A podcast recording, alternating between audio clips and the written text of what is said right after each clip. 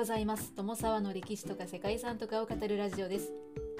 このチャンネルは社会科の勉強が全くできなかった私が歴史や世界遺産について興味のあるとこだけゆるく自由に語っています。本日ご紹介する世界遺産はリガの歴史地区です。はいきっとどこの国の世界遺産ってね思われた方が多いんじゃないかなと思います。リガという町自体はカトリック教の拠点として築かれた商業都市なんですが世界遺産はバルト三国の中心に位置するラトビアの首都リガの旧市街にあります。はいバルト三国と聞いてピンと来られますでしょうか。私はですねピンときませんでした。バルト三国というのはバルト海の東の岸にあたるんですけれどもバルト海自体がちょっとね分かりにくい方はフィンランドの南の方を想像していただいてフィンランドの南に南北に並ぶ3つの国がバルト三国です。北から順にエストニアラトビアリトアニアとなっています。今日ご紹介する世界遺産はラトビアの首都にある世界遺産です。そんなリガは13世紀の初頭にローマ教皇の命を受けた宣教師と十字軍によって築かれた都市です。その後ドイツからの商人の移住が増え13世紀後半にはドイツ諸都市が結成した経済的同盟体であるハンザ同盟に加入しました。そしてその後バルト海沿岸随一の都市としての成長を遂げました。各国の商人が行き交ったことで大いににぎわって特にこのハンザ同盟の中心的存在だったドイツの商人の影響が強く至る所にドイツ風の建築物が建てられました。そしてその美しさはバルト海の真珠と称されています。本日はそんなリガの歴史地区について解説していきたいと思いますのでよかったら最後まで聞いてみてください。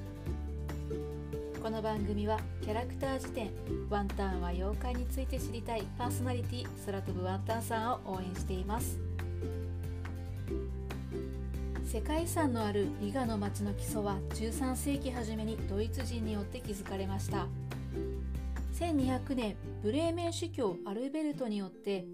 聖堂や兵士が生活する建物などがなどが築かれ1255年には大司教座が置かれました。大司教座というのはカトリック教会の教区の中心となる教会の聖堂のことになります。1282年には北ドイツの都市同盟であるハンザ同盟に加わってその後15世紀にかけてバルト海東岸の商業の中心としてロシアと西ヨーロッパ地域を結ぶ交易によって繁栄しました。旧市街には中世ドイツの商業都市の特徴が見られてとりわけハンザ同盟時代の街並みがよく残されているということだそうです。ドイツ商人の影響を色濃く受けた中世の商業都市の景観が戦火を逃れて残りドイツよりドイツらしいというふうに形容されたりするそうです。中心にあるリガ大聖堂は1212年の創建です。ですが18世紀まで増改築が繰り返されロマネスクゴシックバロックなど建築様式が混在した建物となっています。他にはドイツ商人の集まりに使われたブラックヘッドハウスと呼ばれるものや三兄弟の家と呼ばれる15世紀から17世紀に建てられた中世ドイツ風の3棟の民家などがあってハンザ同盟時代の栄華や人々の暮らしぶりを垣間見ることができますリガは現在ラトビアの首都となっていますがラトビアはかつて多くの国に占領されていてリガも複数の国で重要な位置づけにある町でした。その歴史をたどるとリガは1282年のハンザ同盟の加入によって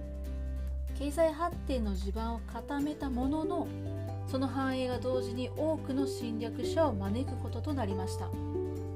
1581年からはポーランドリトアニア共和国の支配を受けました。1621年以降はスウェーデン王国の支配を受け当時はスウェーデン王国最大の都市でもあったそうです。18世紀に大北方戦争というのが起こってそこでスウェーデン時代は終焉を迎えることとなりました。ですがその後は第一次世界大戦までロシア領としてモスクワやサンクトペテルブルグに次ぐ第3の都市となっていたそうです。そして第一次世界大戦時にはドイツに譲渡されて第二次世界大戦においてはソ連とナチスドイツの軍事占領というのも経験してきました。ただそうした中で19世紀後半にリガを含むラトビアの民主主義というのが覚醒していきました。1988年にはラトビア独立戦線が結成され独立運動が展開されていきました。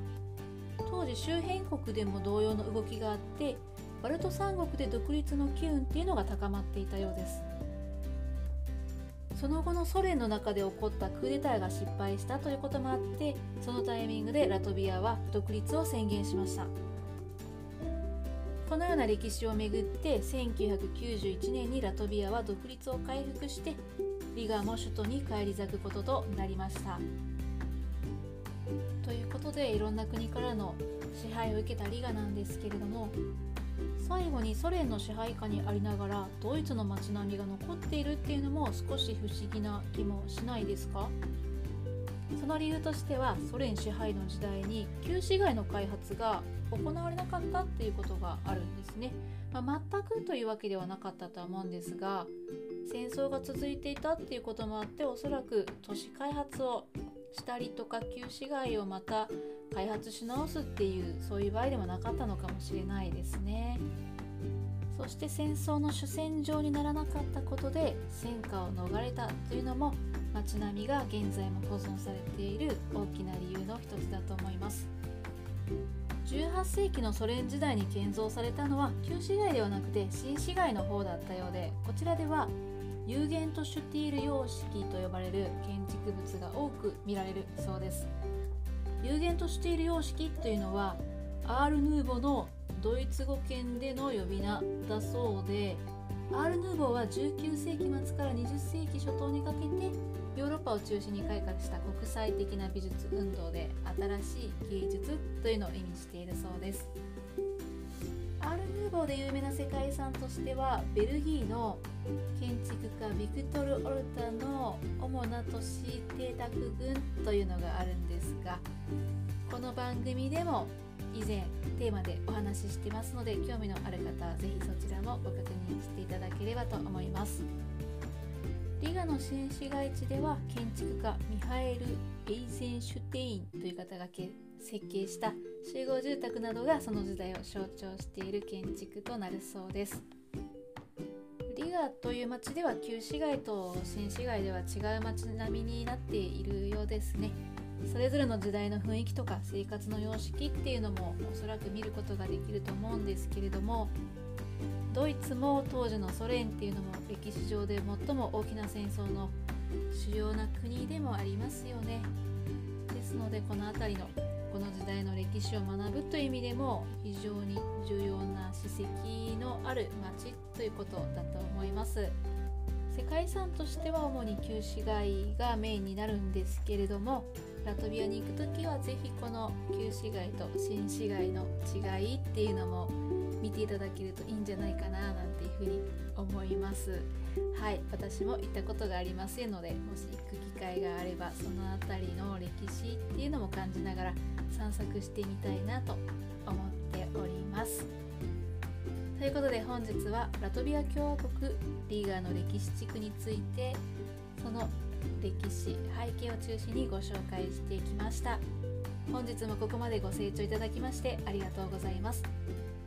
では皆様。本日も素敵な一日をお過ごしくださいね。友沢でした。